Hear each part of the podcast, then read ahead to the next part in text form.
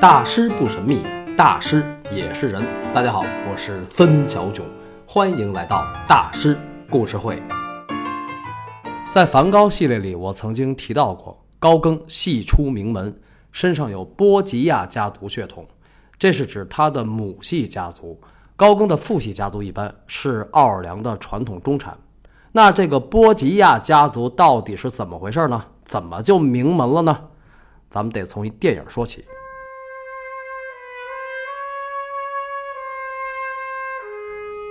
这个音乐大家很熟吧？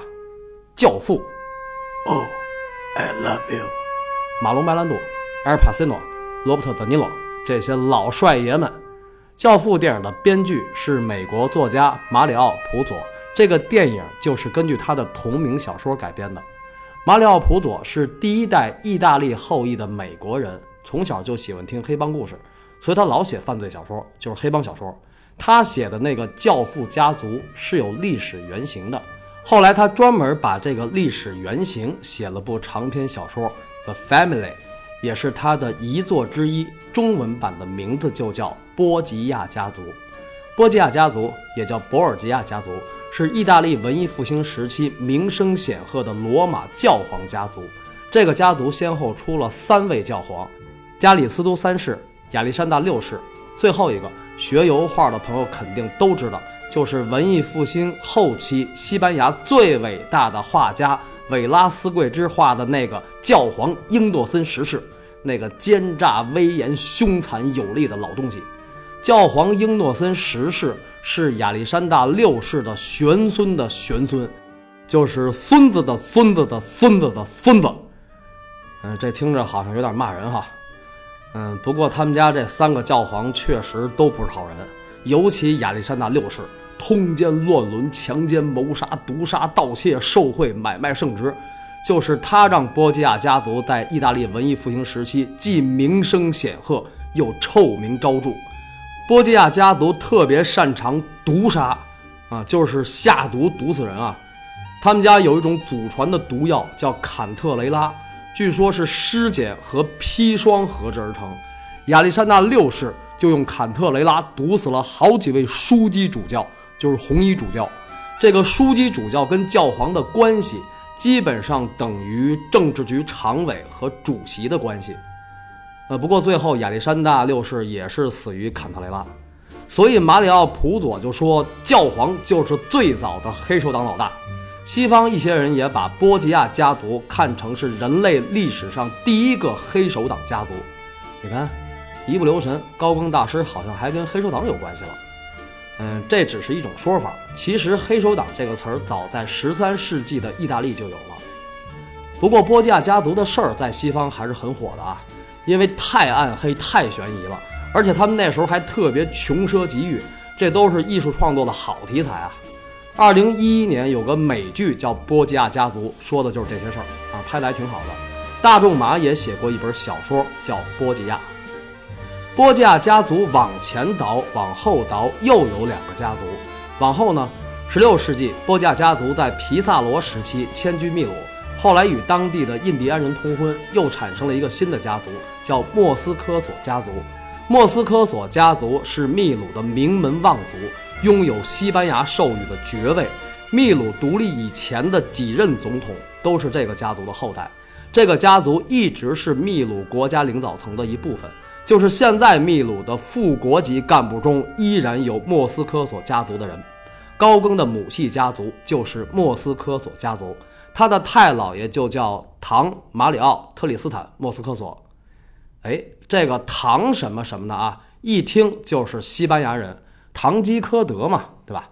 还有马龙白兰度演的那个教父，当克里奥尼。这个教父家族的原型波吉亚家族确实是来自于西班牙。这个咱们就得往前说，追溯千年，公元九世纪，伊比利亚半岛的东北部地区有个天主教国家叫阿拉贡王国，也叫亚拉冈王国。当时是摩尔人统治伊比利亚半岛。这个摩尔人就是信仰伊斯兰教的北非土著，信仰伊斯兰教应该是中东地区吧？为什么是北非的呢？因为当时阿拉伯不是地跨欧亚非的大帝国吗？那么伊比利亚呢是欧洲地盘，信仰天主教，所以半岛上的所有国家都起来反抗摩尔人，这一打就是几百年，既是民族独立战争，也是宗教战争。终于在1492年，阿拉贡国王费尔南多二世和他的媳妇儿大美女卡斯蒂利亚女王伊莎贝拉一世这两口子御驾亲征，彻底打败了摩尔人，统一了西班牙。呃，顺便说一句啊。一四九二年对于西班牙乃至人类历史都是一个重要的年份。这一年，伊莎贝拉一世拿出私房钱资助了哥伦布航海，从此世界就有了大动静。哥伦布带回了大量黄金，美洲新航线的开辟让西班牙在十六世纪成为世界上第一个日不落帝国，拉丁美洲罪恶的殖民统治也就随之开始。在伊比利亚半岛反抗摩尔人的同时。阿拉贡境内博尔哈封地的一个王室后裔叫阿隆索·德·波吉亚，在一四五五年当上了罗马教皇，就是加里斯都三世。他是波吉亚家族的第一个教皇，也是第一个西班牙裔的意大利罗马教皇。但是当了三年就死了。刚才说到这个一四九二年啊，一四九二年对于波吉亚家族也是划时代的一年。这一年。加里斯都三世的外甥罗德里格·波吉亚当选为罗马教皇，也就是亚历山大六世。由此，波吉亚家族成为意大利文艺复兴时期的第二大家族，同时臭名昭著。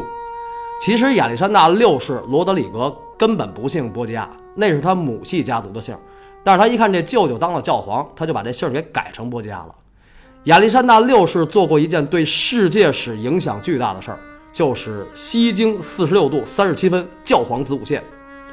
当时西班牙跟葡萄牙不是为了殖民扩张在那儿掐吗？这个亚历山大六世就画了条线，说教皇子午线以西归西班牙，以东归葡萄牙。所以今天拉丁美洲的西班牙语区和葡萄牙语区就是根据这条线决定的。十九世纪的拉美独立浪潮也是从西班牙语区爆发的。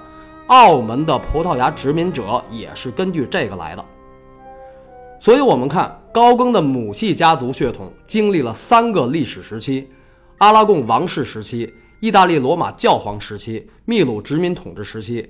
每一个时期的典型事件，比如为了自由独立反抗摩尔人，还有大航海、天主教罗马教皇、南美的殖民统治，包括毒药砒霜。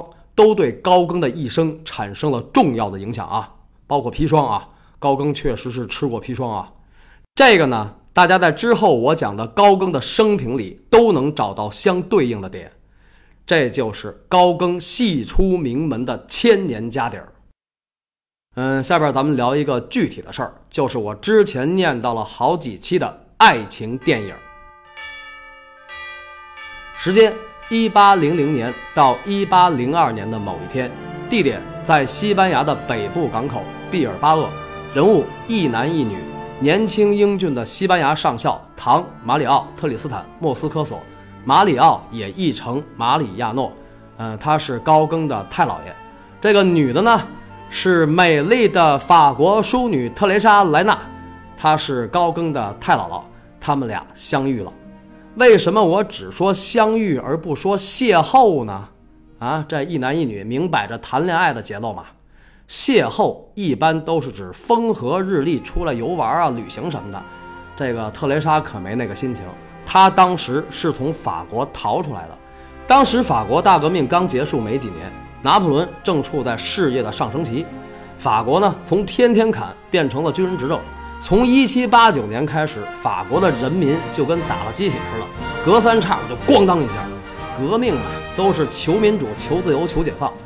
但不管怎么求，整个社会的氛围都是亢奋而暴力的。特蕾莎他们家估计就是被打倒的阶级，也没准跟这个阶级有牵连。这个史料上没有记载。总之，从成分上讲，这个不能完全属于人民，要不然他干嘛逃出来啊？对吧？特蕾莎惶惶不安地从法国坐船渡过比斯开湾，来到了西班牙。那这两个人的相遇就比较有意思了。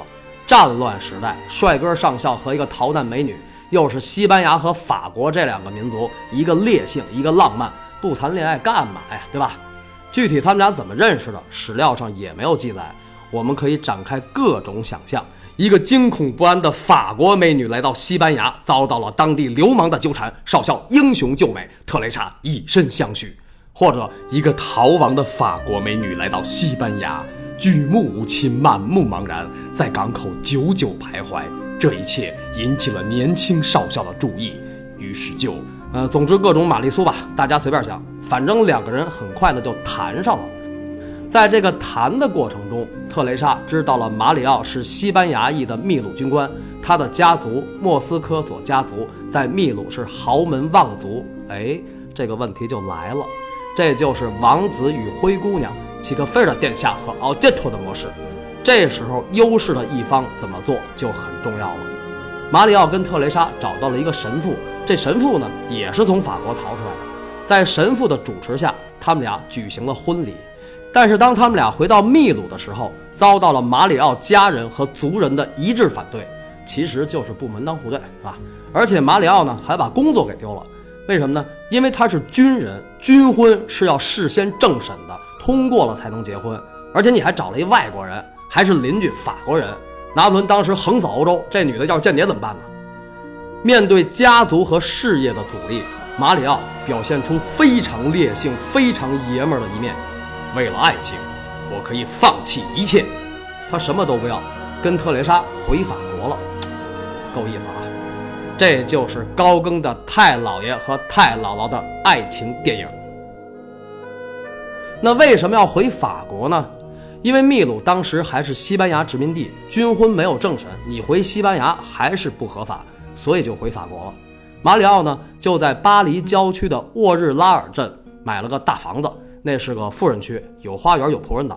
马里奥在那儿还接待过日后著名的拉美英雄、南美洲的解放者委内瑞拉国父西蒙·玻利瓦尔。他们俩出身一样，都是西班牙贵族的后代。当时西蒙·玻利瓦尔二十出头，是拿破仑的随从官。一八零四年还参加过拿破仑的称帝加冕礼。所以，我们看这个历史啊，就特别的有意思。为什么呢？革命都是自家人。资本家的后代反对资本家，殖民者的后代推翻殖民者。这个古巴国父卡斯特罗也是西班牙贵族的后代，他们家的祖上当初就在伊莎贝拉一世统治的那个卡斯蒂利亚王国。高更呢，也是坚定的反殖民主义者。说到这个革命呢，高更的母系家族真的出了一位伟大的革命者，就是他的姥姥弗洛拉。弗洛拉是前马克思主义社会主义者，社会主义女权主义的先驱，十九世纪三四十年代法国著名的工人运动领袖。这听着有点没感觉了，是吧？一说革命就很政治哈，很马哲哈。嗯，我感兴趣的是弗洛拉还是一个美女作家，而且还是个烈性美女作家，这就来劲了吧？好。下周三晚六点，森小囧在喜马拉雅大师故事会继续讲述高更戏出名门的下集《烈性美女的革命人生》，敬请收听。